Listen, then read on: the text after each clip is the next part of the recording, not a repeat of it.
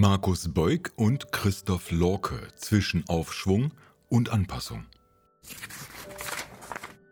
Noch ein Buch über die deutsche Wiedervereinigung, obwohl man denkt, dass die Zahl dieser Bücher inzwischen kaum noch zu überschauen ist, habe ich mich auch wegen des schmalen Formats dran gewagt. Stimmt, es geht wieder um die Schwierigkeit, im wiedervereinigten Deutschland zu einer inneren Einheit zu kommen. Über die Ressentiments, über Demokratieverdrossenheit, und all das, was in der Wiedervereinigung schlecht gelaufen ist. Während sich viele andere Bücher auf die wirtschaftlichen und politischen Aspekte fokussieren, widmen sich Beug und Lorke jedoch mehr den gesellschaftlichen, kulturellen und mentalen Verläufen seit 1989. Damit kommen sie zu aktuellen Fragen, über deren Relevanz bis ins Jahr 2022 man sich wundern muss. Woher stammt die immer noch weit verbreitete Wut Enttäuschung und gefühlte Entwürdigung in den neuen Bundesländern, die bis in demokratiefeindliche Randbereiche führt. Es seien eben nicht nur die niedrigeren Löhne und Renten, die verlorenen Arbeitsplätze und abgebrochenen Lebensgeschichten allein, schreiben die Autoren. Es sei halt von Anfang an verbockt gewesen durch falsche Versprechungen, schädlichen Pragmatismus und leider eben auch durch die besserwisserische und arrogante Art und Weise der Westdeutschen verursacht. Auch das nichts wirklich Neues. Doch das Buch schafft eine ganz konzentrierte Auseinandersetzung, ohne sich in endlose Analysen und Statistiken zu verlieren. Deshalb lohnt es, sich die gerade mal 120 Seiten anzutun. Natürlich kommt das Buch im ersten Kapitel nicht um die wirtschaftliche Seite der Geschichte herum, macht das jedoch kurz und knapp. Die völlige Fehleinschätzung der Treuhand, das Verscherbeln der Industrie an westdeutsche Investoren, der Glaube, man müsste nur die Methoden und Gewohnheiten des Westens dem Ostler überstülpen und alles wird gut. Die Daten und Zahlen, es geht nicht ohne, zeigen ein eklatantes Scheitern dessen, was man aus Sicht der alten Bundesländer für gut und richtig hielt. Schon an dieser Stelle wird ein Grundproblem im Vorgehen in der Wiedervereinigung sichtbar. Der Glaube, dass sich die beiden deutschen Staaten seit 1946 im Grunde parallel entwickelt hätten. Dass diese Annahme grundfalsch ist, wird in den nächsten Kapiteln sehr klar. Eine planwirtschaftliche Industrie soeben mal in eine neoliberale Marktwirtschaft zu überführen, war nicht mit der Währungs- und Sozialunion erledigt, ganz zu schweigen davon, dass die westdeutsche Wirtschaft und Sozialpolitik schon lange selbst reformbedürftig war.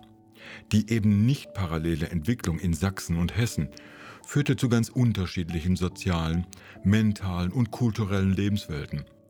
Hier die verfassungsmäßig garantierten Rechte auf Arbeit, Wohnung und Versorgung, dort eine seit langer Zeit gelebte Welt des Wettbewerbs, der Leistungsstandards und Unberechenbarkeit des weiteren Lebensverlaufes.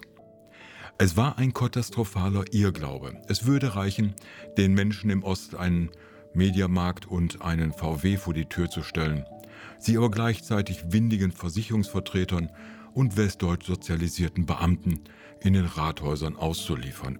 Überhaupt kam das Überfluten der Hochschulen, Rathäuser und Geschäftsführungen mit Westdeutschen einer Kolonialisierung gleich. Da sprechen die Zahlen eine deutliche Sprache.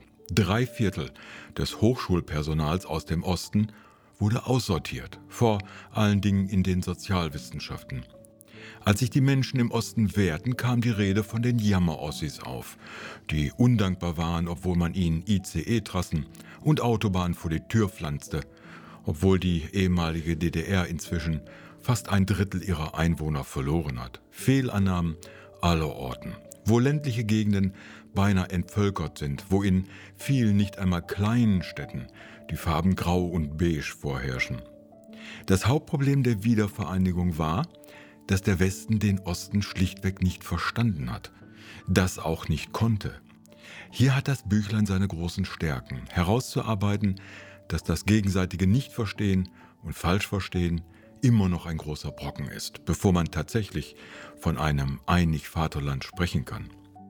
Ganz konzentriert, ganz fokussiert und ohne großes Palaver kommt dieses Buch auf den Punkt, wo viele Probleme bis heute auf eine Lösung warten, die aber nicht kommt, weil manchmal schon die gemeinsame Sprache ein Problem ist. Doch das Buch ist keine große Jammerei oder eine Suche nach Schuldigen. Es bleibt immer sachlich analysiert auf Basis von Daten und Fakten, zeigt die Fehlentwicklungen in der Wiedervereinigung gnadenlos auf. Verschweigt jedoch keineswegs die positiven Entwicklungen und guten Fortschritte in der Geschichte.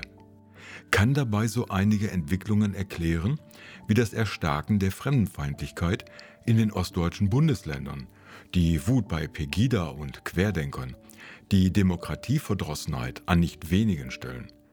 Dabei kostet das Buch bei der Bundeszentrale für politische Bildung nur so viel wie ein paar Brötchen, in Ost wie in West.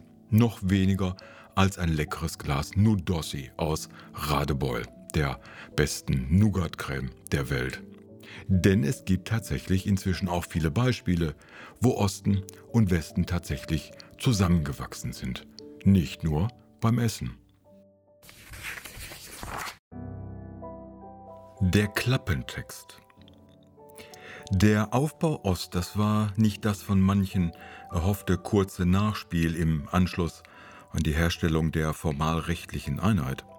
Mit dem Auslaufen des Solidarpakt II 2019 kam das umfassende politische, wirtschaftliche, gesellschaftliche und kulturelle Umbauprojekt offiziell zu einem Ende, doch erweist es sich als unabschließbar.